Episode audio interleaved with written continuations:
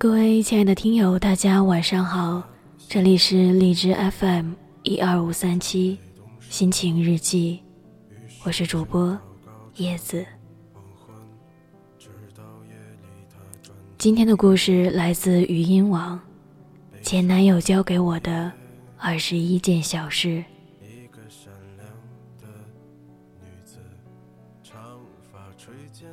不离开我，你不会长大。你那么好，但我的未来却不能带你去。矫情了这么多，这次最真诚。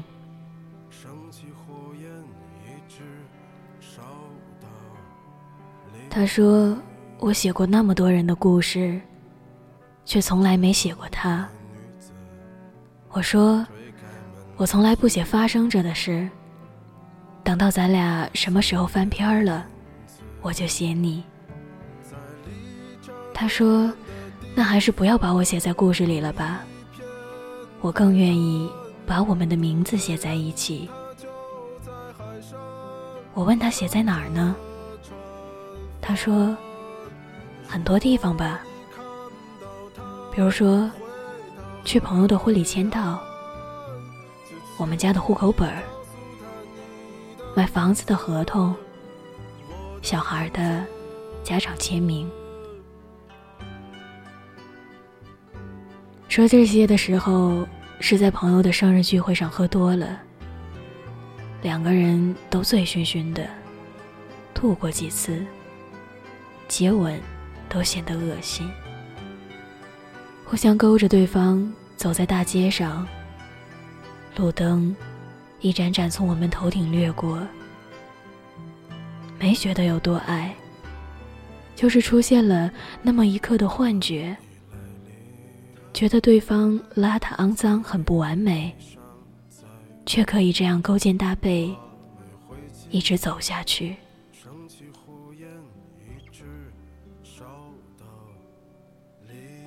我不想细数他是我第几个男朋友，只记得遇到他的时候，我正好是分手低潮期，工作也不顺心。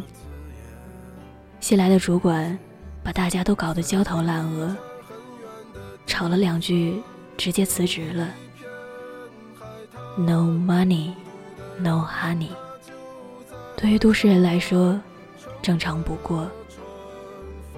也不知道有几个姑娘会懦弱的和我一样，坐在咖啡厅的沙发上大哭。那段时间，他的境遇也不好，去哪儿都叼着一支烟，说话含糊不清。他和朋友走进来，看我咬着吸管，哭得直抽抽，很自然的把吸管从我嘴里扯出来。说出了跟我讲的第一个道理：哭的时候就别喝东西了，容易呛死。我觉得他挺无聊的，没想过会爱他一阵子。我哭着回击他：说话的时候就别叼着烟了，你说什么别人听不清。之后，又把吸管塞进嘴里。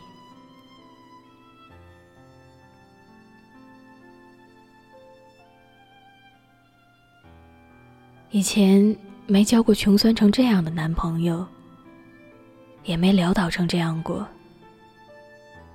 我们两个拿着三张卡，把里面的零头刷光，买了两瓶啤酒，几根碎碎冰。跟喝白酒似的，小口嘬着喝，耗一晚上。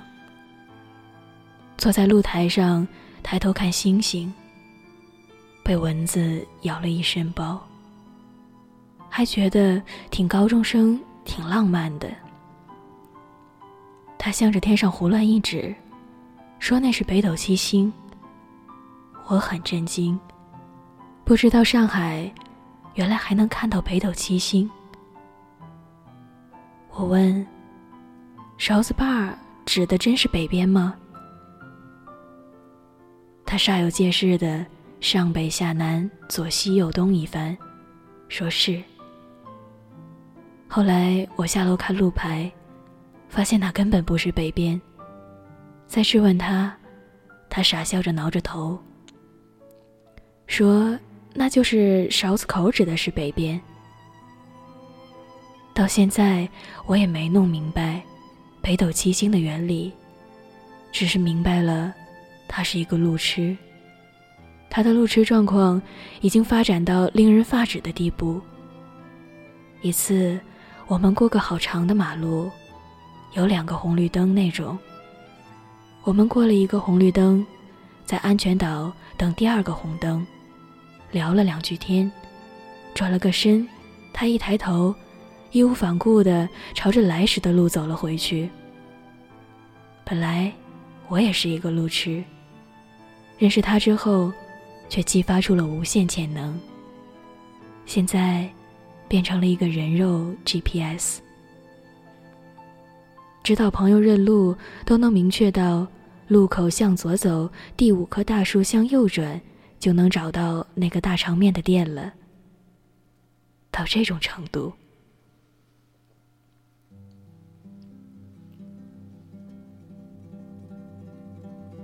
后来发现他不仅仅是路痴，而且居然比我。更找不到东西。以前，我一天的主要内容就是找东西。和他一起生活，多了一项内容，帮他找东西。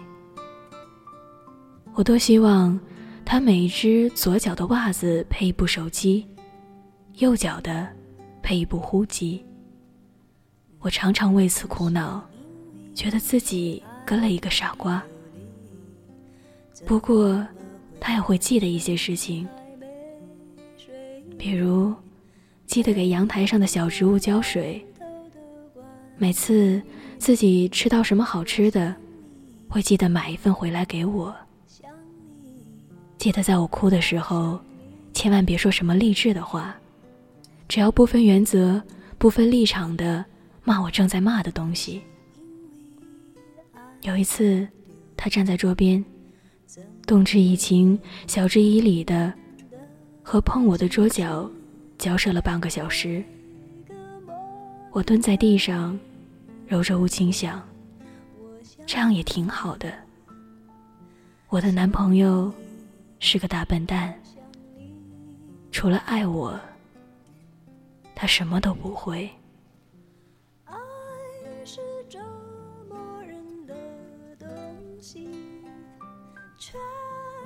和他在一起，我才知道没钱应该怎么泡妞。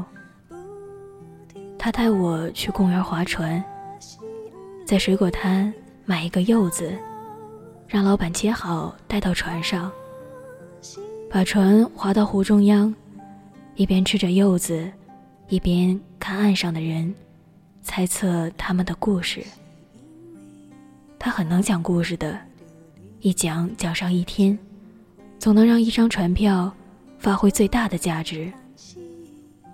坐到夕阳西下，看到有老爷爷老奶奶从岸边走过，根本没像故事里那样手牵手，爱得感人肺腑，反而是吵吵闹闹的，用上海话埋怨对方只顾着看股票，没有早一点动身去超市抢到廉价的鸡蛋。之后，他们发现我们在看着，突然有些不好意思，压低了声音。他跟我说：“别看了，人家很尴尬的。”我回头看他，他说：“我们做一点更尴尬的事。”然后，他吻了我。第一次接吻，是柚子味的。导致了这段恋爱平淡清新，像是夏天的某种水果，但摆在那里也注定过期。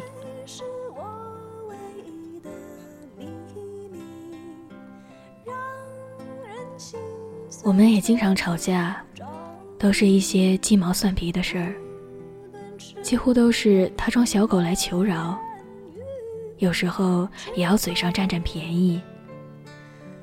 有一次，我们吵得不可开交，直到王菲和李亚鹏离婚的消息爆出，我们俩震惊地看着娱乐新闻，瞬间豁然开朗了。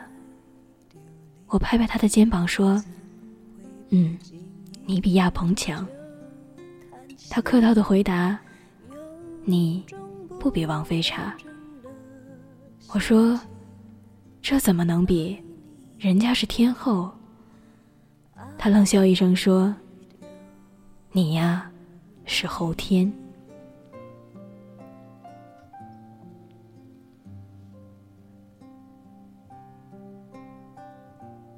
我们最大的共同语言是电影。我从九岁起就梦想拍电影。而他呢，是个郁郁不得志的小导演，拍了一堆不入流的广告和 MV，还要小心翼翼隐藏着自己是色盲的事实。他拍的某条广告被安排在电影开播前，我们也煞有介事的买票去欣赏他那一闪而过的广告。激动的，好像自己的作品上了院线一样。很可惜，他的广告被分配的那部电影是《巴啦啦小魔仙》，身后坐了一大群挥舞着仙女棒的小女孩。电影中间，笑声和哭声夹杂在一起。电影好像上映了没几天就下档了。不过我还是很开心，和一群穿公主裙的小女孩分享了这个秘密。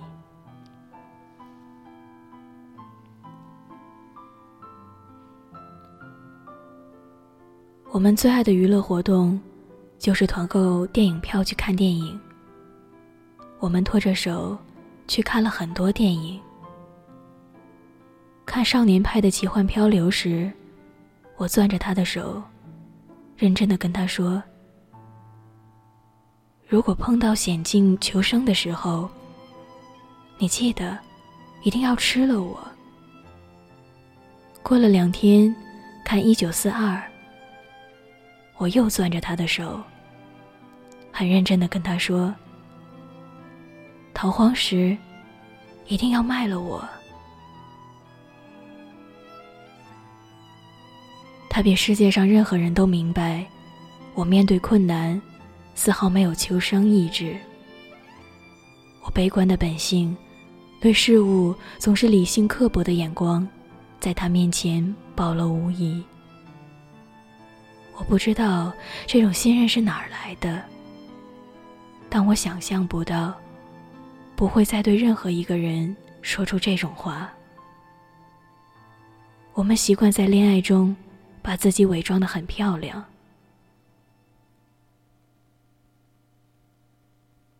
我从不在意小细节，而他却是完全不一样的人。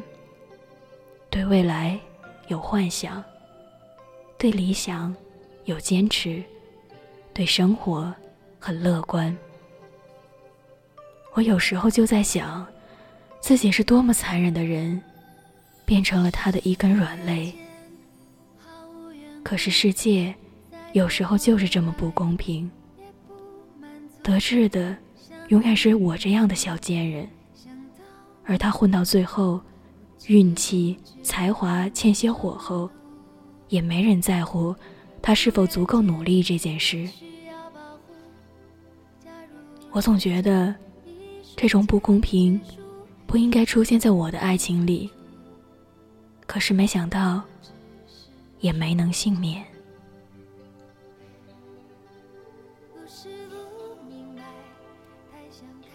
之前不少男朋友说过我心有猛虎，我承认这是事实。他肯定也清楚的很，但是他从来不这样说。只是每次我工作到快要崩溃的时候，抬起头。他在面前傻笑着，问我要不要出去吃个冰淇淋。还有一个笔记本，总会把我日常的小段子写下来，在我不开心的时候，变成童话故事讲给我听。我在故事里扮演着小主的角色，而他扮演一只狗奴。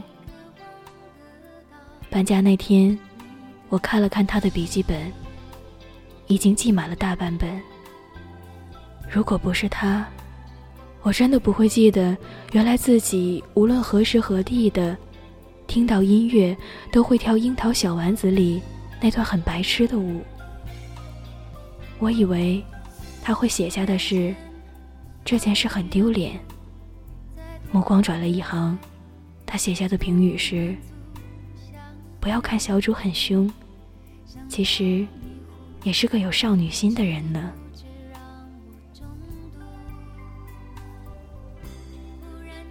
春天的时候，我第一次买主版权，老板让我去外地拿现金。我一直以为要被人拐骗去挖肾什么的，他和我同去，拿到钱后。我们激动的忘记在那里就先把钱存上，导致一路上惴惴不安。我抱着黑色大包，里面是成捆的现金。我们两个看谁都好像面带奸笑，上来就能给几刀的样子。我问他，要是有人来抢包怎么办？他说，那我绝对让他捅死我。你那么爱钱，后来我们成功的把钱护送回了上海，连地面都不敢出去，直接坐地铁到了新天地站，在站内的 ATM 机上把钱存了，一摞摞放进去，存了快半个小时，最后把所有无法识别的现金拿出来。我请他吃了一顿饭，给他买了一个新耳机。分手的时候，我们分别把东西一件件装进大纸箱里。他脖子上挂着那副耳机，他用东西很爱惜的，皮子还是亮的，摸上去只是比刚开始柔软了些。我有点难过。说我没送过你什么好东西，这是我给你最珍贵的礼物了吧？一抬头，他眼圈红了，说最贵的礼物，在我心里。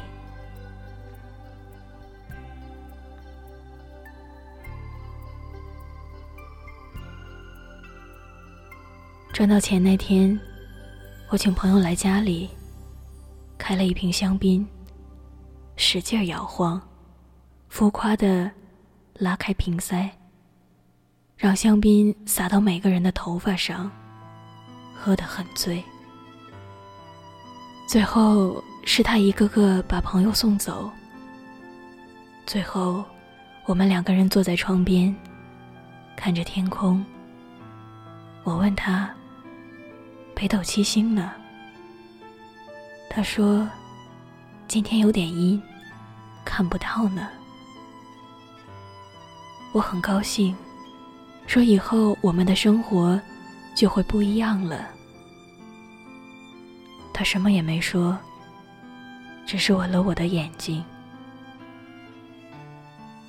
后来，我每次完成一项工作，都会去开一瓶香槟。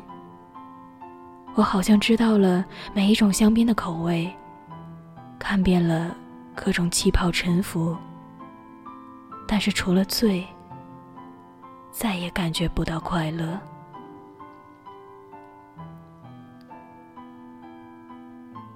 一年后，我的生日，每个朋友都带来一瓶香槟当礼物。一晚上，我们不知道喝了多少酒。我整场寒暄着，笑着，拍朋友在高档酒店地板上呕吐的视频，喝到后来什么都不记得了。后来有朋友告诉我，还是他一直在身后跟着我，怕我碰到桌角，踩到地上的玻璃，在我每次接近危险的时候拉我一把，皱着眉头。不说情话。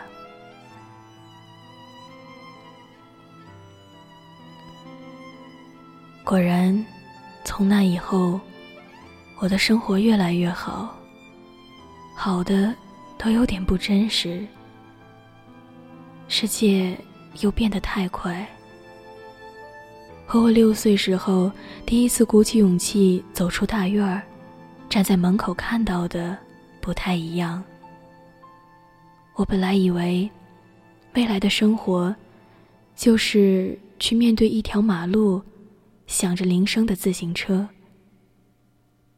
等到接受这个事实时，大街上已经全是按着喇叭的轿车了。我的生活越来越忙，我和所有人说，这是我事业的旗舰年，我不能错失任何一个机会。事实证明，我的确是那个心怀猛虎的人。我们吵架越来越频繁，反而是比结局的时候吵得更频繁。他还是老样子，拍着没人看的东西，接着零散的工作。每个月交完房租就捉襟见肘，我忍不住对他冷嘲热讽。在朋友面前，有时也不留情面。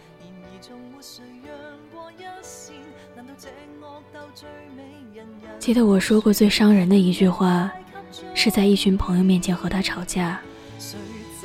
他说了半天，我抬头冷冷看他一眼，说：“整个房间里所有东西，我生气想砸了，都能赔得起。”你能吗？说完这句话，朋友们都愣了很久，我自己也有点震惊。我怎么会变成这样的人？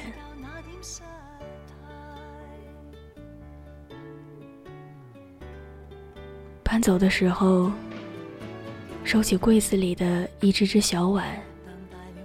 印着小兔子的杯子，墙上他收藏的电影海报，站着一块油渍的环保袋儿，还有椅子下的毛绒靠垫。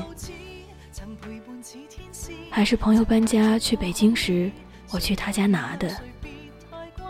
抱着他们走了两站地，觉得自己终于要有一个家了，心里满是幸福。原来，每一样东西，我都是用心添置的。可是不知道为什么，时间滚滚，让我忘了这些。我抚摸着桌子角，感觉他都不再认识我了。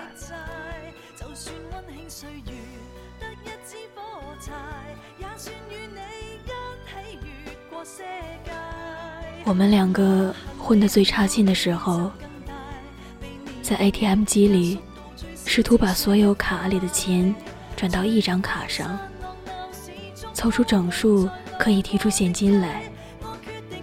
转到最后，差了两块钱手续费，我终于崩溃，大哭起来。我一句话不说，走在凛冽的寒风中，他很无奈。跟在我身后走了很远的路，不知道走了多远，好像走到整个城市都睡了。他喊了一声：“我爱你啊！”我默默回头，眼泪汪汪的跟他说了句：“我爱钱啊！”他一直记得这句话。后来接了一个活赚了几千块。他把所有钱取出来，用我扎头发的橡皮筋儿捆成一捆儿，放在我的枕头下，故意让我在睡前发现，营造出梦想实现的感觉。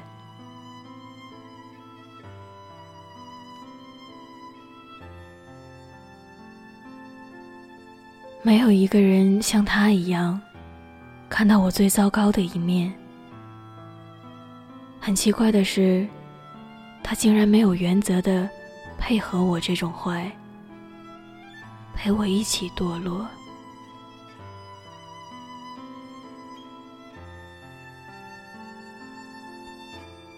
我妈不喜欢他，觉得他浪荡漂泊没出息。第一次把他偷偷带回家，大半夜的，以为爸妈都睡着了。没想到我妈突然出来接水，一开灯，我愣住，吓了一跳。刚想回头找他，发现他弓着腰躲在鞋柜后面。最重要的是，鞋柜根本遮盖不住他。于是，我和我妈就这么僵持着，看着鞋柜后面藏得好认真的他。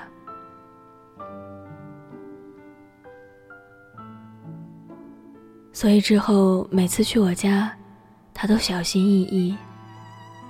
越是小心翼翼，我妈越是觉得他浪荡漂泊没出息。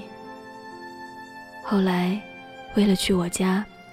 他把自己精心留起来的头发剪了，耳钉藏好，默默在厨房洗着盘子。我妈还是叹气，感慨着他浪荡、漂泊、没出息。我走到他身边，摸摸他的胳膊。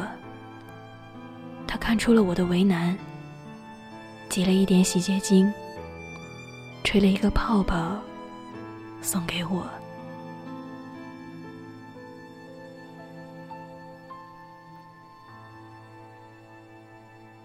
我们渐渐疏远，再也不一起看电影、聊天、吃饭。我频繁出差，后来索性回到父母家住。我们很久没和朋友。开酒打牌，已经忘了那些为了出千准备的暗号。我们以前喜欢在每次牌局散场后讨论一些奇怪的暗号，准备下次时使用。可是每到下次，我们都不记得。散场后，叔叔输掉的钱，又开始懊恼，准备新的暗号。我们不再为小事雀跃。我拼命向前跑着，回头看看他，还站在原地。我既感到安全，又感到难过。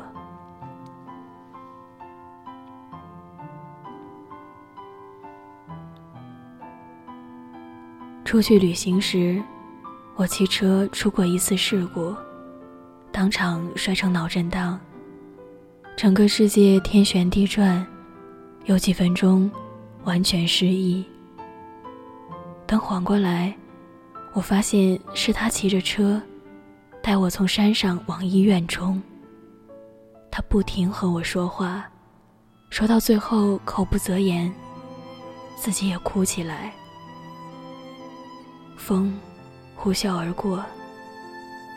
我什么也听不清，想开口说话，却大哭起来。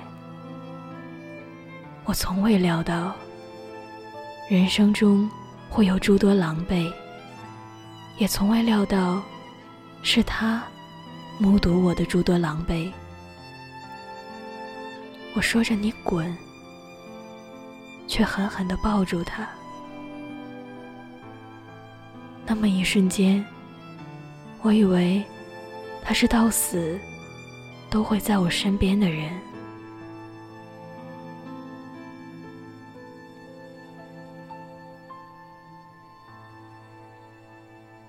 他也有很迷人的时候。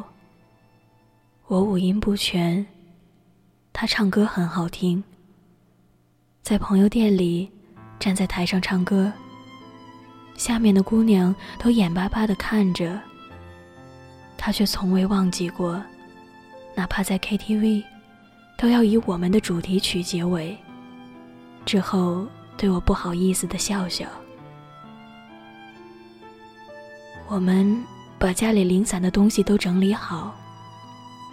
窗台上还放着几只枯萎掉的小花，黄色的乒乓球菊插在酒瓶里，有点可怜。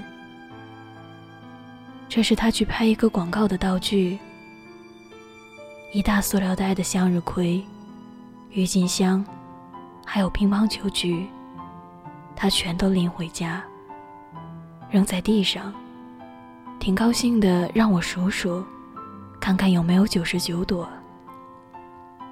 当时我哭笑不得，说哪有人送菊花的？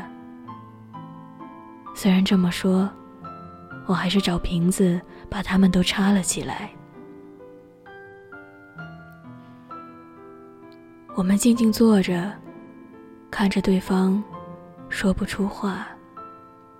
天气开始热了，整个房间变得和我们欢天喜地搬进来时一样崭新空荡。之后的住客再也不会知道之前在房子中发生的令人心碎的故事，可能这些故事只有桌子记得。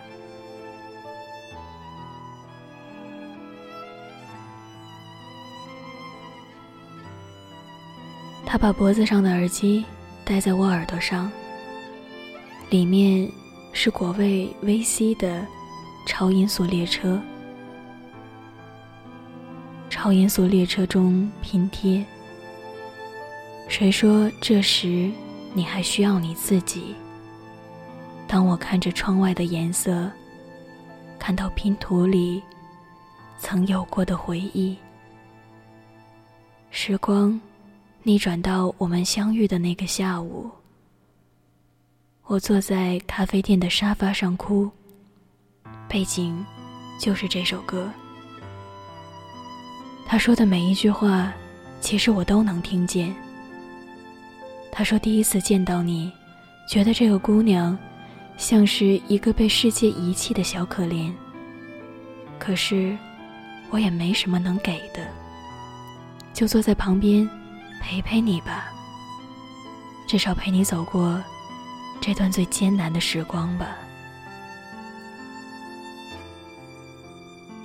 我觉得这段感情走到最终，我们都释然，没想过自己还是和之前的任何一次失去一样，一时间无所适从。而这一次，我不是被全世界抛弃。而是抛弃了全世界，包括曾经的自己。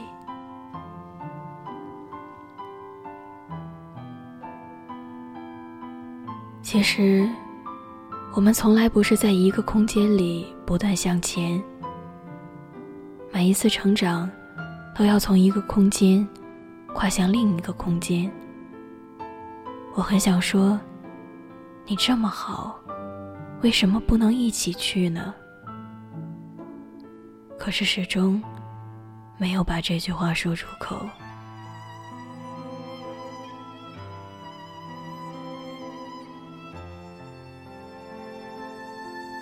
他喜欢拍很多我很丑的照片，我看到只有生气。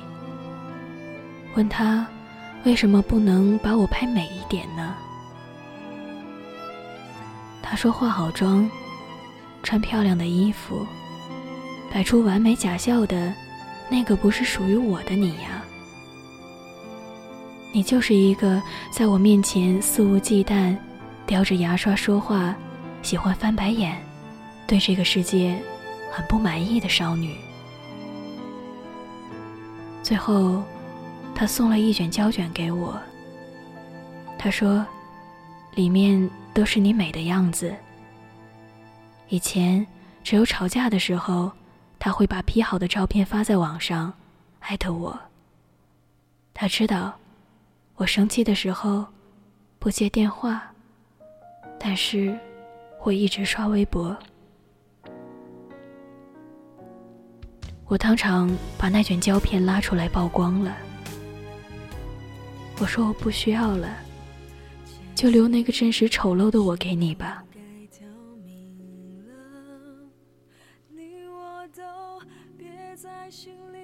以前小说里写过，到底谈过多少恋爱，我们才能爱得轻松自如？始终没有答案。可是每段恋爱，都能让我们学到一点什么。初恋带我入行，学会如何和另一个人相处。在第二个男朋友面前，知道了伪装。到了第三个男朋友，我在男女关系中已经驾轻就熟，甚至学会了如何和别人暧昧。可是到了他，这些技巧我一个都没用上，反而退化到了最初。我剪了短发，再也涂不好指甲油，穿着运动裤上街，在最破的大排档喝扎啤。我以前甚至从来没有这么了解过真实的自己。我常想，他到底教给了我什么？写到第二十一条。也没想到，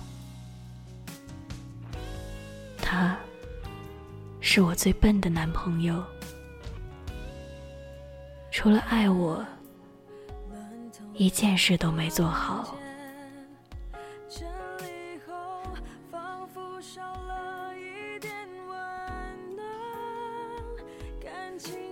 今天的故事讲完的时候，不知道你们是否在故事里。找到了自己的影子。今晚，愿你们伴着这些甜美的回忆入眠。晚安，我亲爱的听友们，我们下次见。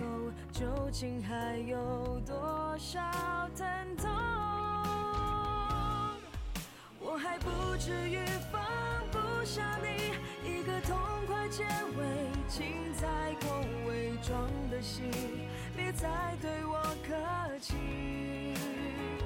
我想我总还不至于把自己困窘爱里，我的碎了的心说声对不起。